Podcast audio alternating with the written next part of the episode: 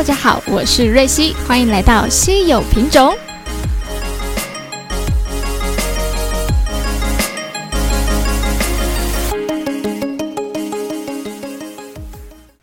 Hello，大家好。嗯，最近呢有收到一些朋友的赞助，非常的开心，谢谢大家呢。呃，都有在听我的频道，然后也会给予一些支持与鼓励，真的是非常非常的感激哦。好，今天呢也是要来带给大家一个故事分享。不知道大家家里有没有养宠物呢？我养了一只可爱的小腊肠，好奶油腊肠。它今年七岁多，对，它的名字叫做 Toby。它从小啊就是一个非常好动的狗。相信如果您也是养腊肠的朋友，应该也跟我一样有这种感同身受。听说腊肠呢，就是呃源自于德国的狗狗，它们的天性啊就是捕捉猎兔的。对他们就是猎兔的天性这样子，所以他们会很喜欢哇哇哇哇哇这样子，然后他们的动作会非常的敏捷，然后呃跑步的时候呢变换速度也非常快，可以这样咻咻咻咻咻，然后立马急刹，然后再立马折返跑这样子。我以前都会跟他开玩笑说：“哎，大哥，我们没有在录综艺节目哦。”他每次真的都会这样很兴奋的时候哈，就是会冲啊！啊，然后呢，再折返跑回来，根本就 没有人跟他竞赛，他也可以自己一个人玩的这么开心，这样。然后以前我都是用手动喂食，对，呃，就是时间到了，定点到了，就给予他呃食物跟水，水就是源源不绝的一直给他，没了就就在增加这样子。后来呢，就会发现工作的关系啊，不一定有时候到点了，我可能还没工作回来，所以他就得等我回到家才能给予他食物。后来呢，我就发现，诶，有宠物饲料机耶，就是你就可以给它设定时间，然后呢，固定的那个分量设定好之后，它就时间到了哈，然后它就会吐饲料出来，就是你设定好的那个分量。还可以还有录音的功能哦，就是你人虽然不在家，所以你可以把你的声音录下来，然后呢，那机器时间一到呢，它就会播放你的录音档，然后呢就会吐饲料，它就会去吃了。这样，我一开始还想说它不会不习惯呢，会不会它习惯人喂它吃，就是机器喂它会不会就不吃这样子？后来呢，机器到了之后呢，我就先做个测试，我就把声音录好，我就说。Toby 吃饭喽，这样子，然后呢，他就他就会吐饲料出来，立马冲过去吃，然后秒速把它吃完了。我想，嗯，我的疑虑是多余的。这样，自从买了那个饲料机之后呢，我觉得他的眼里已经没有我了。他真的是，如果可以不睡觉不喝水的话，他应该愿意三百。就是一年三百六十五天，然后一天二十四小时都坐在那个机器前面候着他，他真的像守护他爱人一样啊，就这样坐在他的面前，坐在那个机器面前，我就觉得太扯了，你真的太扯了，都很夸张。好，后来呢，他就是。时间还没到嘛？它其实狗狗的那个时间的生理时钟还蛮准时的。我不知道大有养宠物的大家是不是都这样子？但我们家的生理时钟非常好，对它就会就是它知道时间快到了，它就提前就会坐在那边开始等，等到机器的录音档播放出来，对它就会一听到就立马就可以马上吃到东西，这样子它已经在那边 stand by 好了。有一次呢，被他发现，嗯，因为他我给他设定好的一定是不会让它过时过量的一个分量嘛，因为腊肠狗狗它是不能呃体重太重的，对它体重太重的话，它的手脚会支撑的很辛苦，对它们的脊椎是不好的，所以嗯，它如果控制在一个很好的体重。的话，它的四肢才会比较 OK，这样子不会呃让它的四肢过于压力大这样。但是对于狗狗来说，它哪懂这些啊？它就是想要吃更多、更多、更多，最好把自己吃胖，这样子都无所谓，吃肿一点也无所谓。它才没有什么健康管理跟身材管理这种观念的。对，所以呢，它每次啊吃饱了，就是吃完我给予它的分量之后呢，它还是会觉得不够，还是想要再吃更多。它以前就会就是坐在那边乖乖在等下一趟下一餐的到来，可是下一餐间隔大概都是四个小时左右，所以他有时候真的毅力非常强，就趴在他前面，就这样整整条一条狗这样趴在饲料机前面这样等着他，等了四个小时，他也甘愿这样。我真的觉得。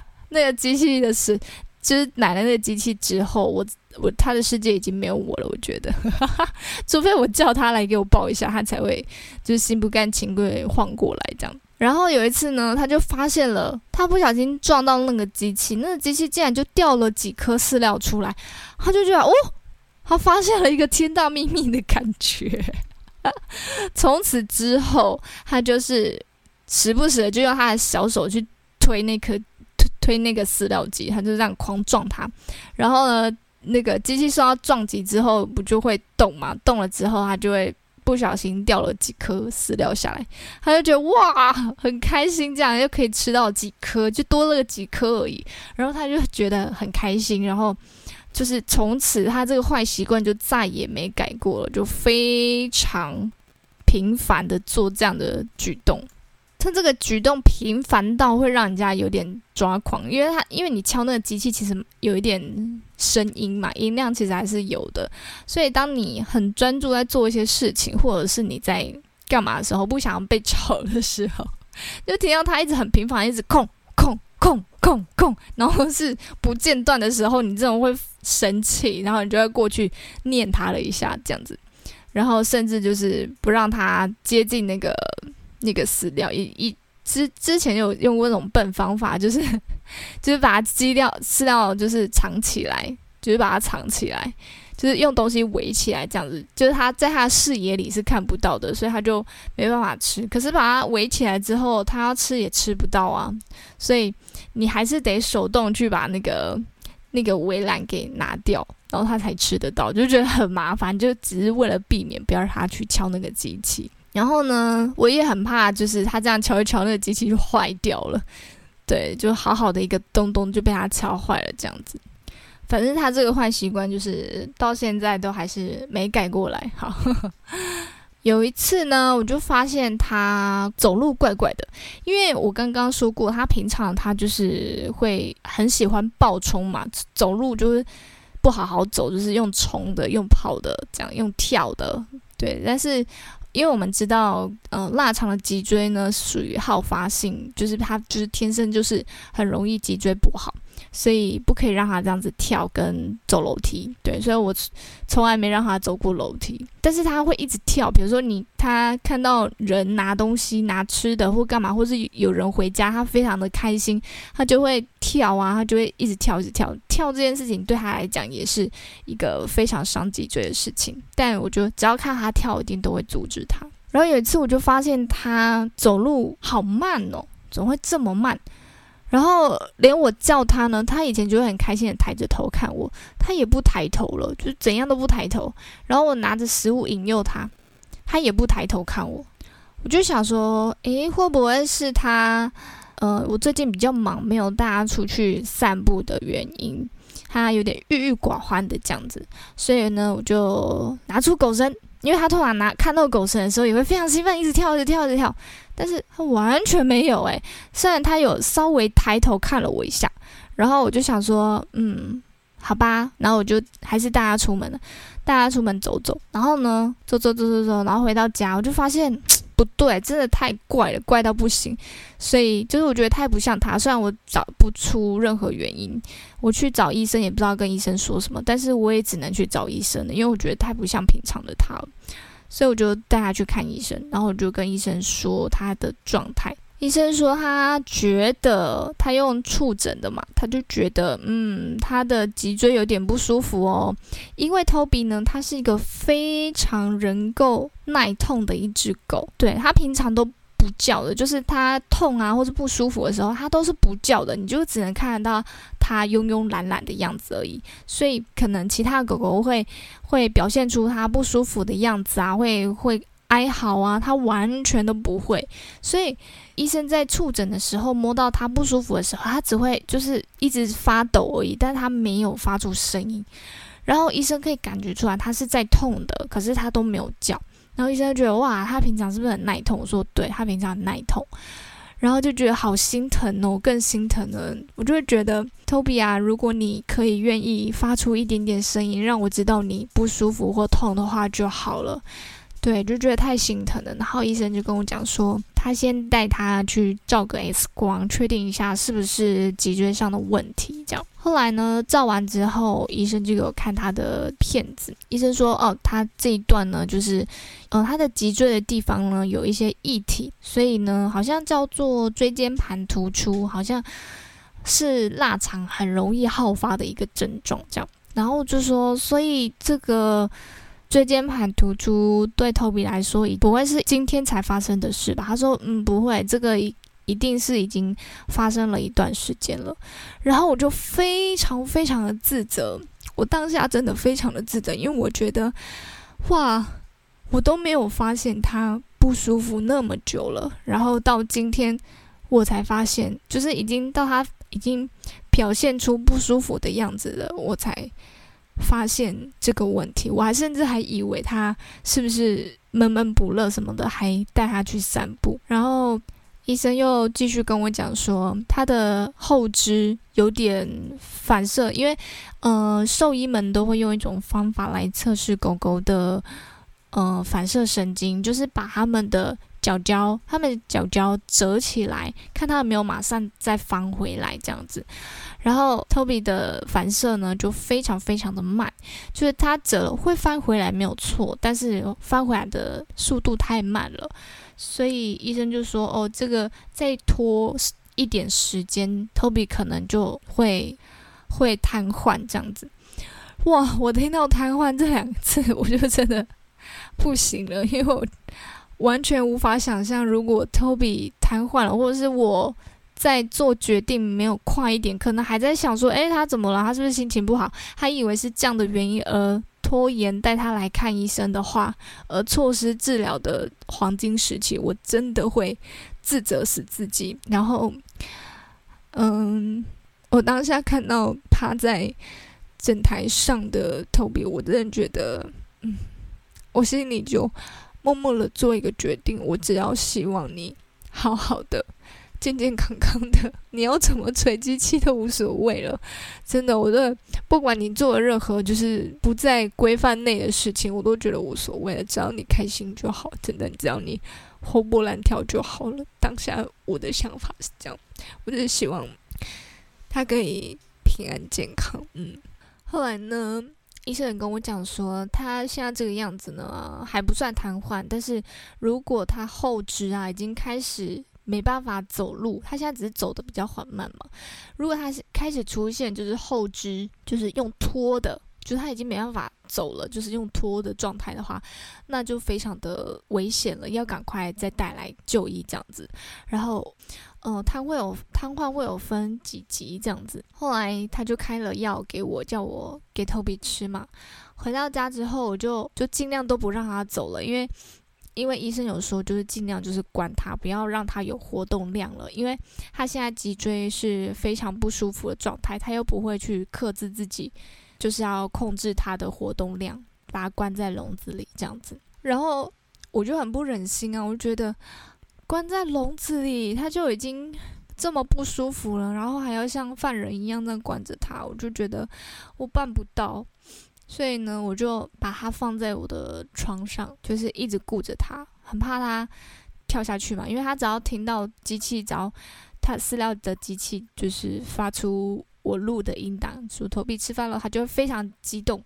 我就是一直顾着它，一直顾着它，然后边顾着它的时候，就会开始去思考最早最早的状况，就是如果真的他的情况恶化了怎么办？哇，我真的是。没办法想下去，诶，我无法去思考后续的事情，真的我没有办法。我觉得其实我没有那么的坚强。对于我身边，嗯，一个重要的伙伴，如果他离开我的身旁的话，我好像真的没有办法好好的处理这件事，我觉得我还是会非常的情绪化吧。我想那几天我就非常的积极的处理他的事情，就是医生说，哎，多久要喂他吃药啊？干嘛干嘛的？就是医生说的，我就一定都有做到，准时做到这样。后来我就发现，哎，他的后脚好像真的开始没有力气了，我就很紧张，然后我就赶快跟医生说，我我他后脚好像没力了，我赶。是不是要赶快带过去给你看？这样，然后他就说：“对，那先带过来看。”然后后来他就加强那个药的剂量。医生说，通常呃椎间盘突出的狗狗啊，都要被禁足大概一个月左右。然后，但是他自己也本身呢，也也觉得关狗狗是一件非常对狗狗非常痛苦的事情，所以他觉得关两个礼拜就好。然后呢，加强剂量之后，我还是没有关它嘛，我就把它放在我的床上，然后一直关注着它，看着它就是一动也不动啊，然后躺在床上的样子，我真的非常的心疼。我每天在它旁边呢，一直跟它说：“托比亚，妈妈真的很爱很爱你，希望你可以赶快好起来，像以前一样活蹦乱跳的。你只要好起来呀，你不管做任何事情。”定都不会生气，真的。我只希望你可以健健康康的。然后我就摸摸他的头，我甚至有人跟我说可以念一些经文呢，我也去念经文，请神明啊、菩萨啊帮帮他。就这样子持续了，用药了一个月了。开始有改善的，他的头呢慢慢可以抬起来了，然后也都开始，就是我给他关了，呃，后来就给他关在笼子里了，因为发现他开始有一些活动量，没有像以之前的那个完全没有力气的那种感觉。就当他吃药有点改善，然后开始有一些活动量的时候，我就把它放在笼子里，然后关了一个月之后呢，差不多就好了。对，就变回以前活泼乱跳的头皮了。我非常非常开心，也非常感谢医生用他用他呃有帮助的方法。他他当初有呃给他吃一些中药调理，然后也有用呃镭射的方式，都是医生好好的跟我讨论过后，然后所做的决定这样子。我很开心这些。疗程对头比来讲都有非常大的改善，甚至呃痊愈的状态。对，所以他现在，我现在就做到做到啊！他现在不管怎么吹机器，我都无所谓了。他把它吹坏，我就再买一个新的就好了。你要吹就吹吧。对，但是我现在就是反而把它分量变更少，因为医生说要好好控制他的体重，不能超过。那个他现在他现在六点一公斤，非常的瘦，但是医生就说就是要控制好在这个体重上下这样子，所以我就就是他把他的分量就是固定到只有比他之前吃的还少，所以他一定会觉得超饿，每次吃完有吃跟没吃一样吧，我想，但是呢就没办法，因为我想我不我太害怕同样的事情再次发生了，就是他的。脊椎问题又在发生，我真的太害怕了。所以医生说的话，我就百分之百遵守这样子。对，所以他现在做任何伤天啊，也没有到伤天害理啊，反正就是任何就是欲举的行为都无所谓了。但是只要他跳，我一定都会非常严厉的阻止他。对，因为我真的很害怕同样的事情再再次发生。今天跟大家分享 Toby 的故事。他虽然才七岁多，然后还是一个非常可爱、卖萌，然后看起来像娃娃的一只狗狗。对我跟他之间发生了很多有笑有泪的故事。我也常常很喜欢跟他玩角色扮演。所以，当他不舒服或是生病的时候，对我来说都是多么多么心疼的事啊！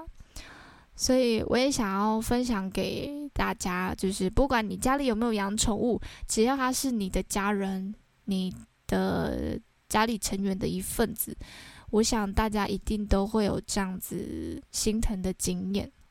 所以当你的家人啊生病的时候，嗯，我觉得在旁边照顾的人是要拥有一颗非常非常坚强的心，才有办法做得到的，这是真的。所以啊，在这个疫情艰难的时刻呢，也希望大家一定要好好的照顾自己，不要让自己生病了，让你的家人担心，让你的家人呢处在一个呃需要拥有一个坚强的心脏，好吗？好啦。今天分享的小故事内有很多洋葱诶，是吧？我自己也不小心默默了，走心了，走心了。好，这已经是一个经验分享，但每一次稍微提到的时候，我还是会 无法哈，声音还是会有点颤抖哈，哽咽这样子。好哟，如果呢你喜欢瑞希、喜欢稀有品种的朋友们，别忘了下方有赞助连接哟，欢迎给我一些支持与鼓励吧。我们下次见喽，拜拜。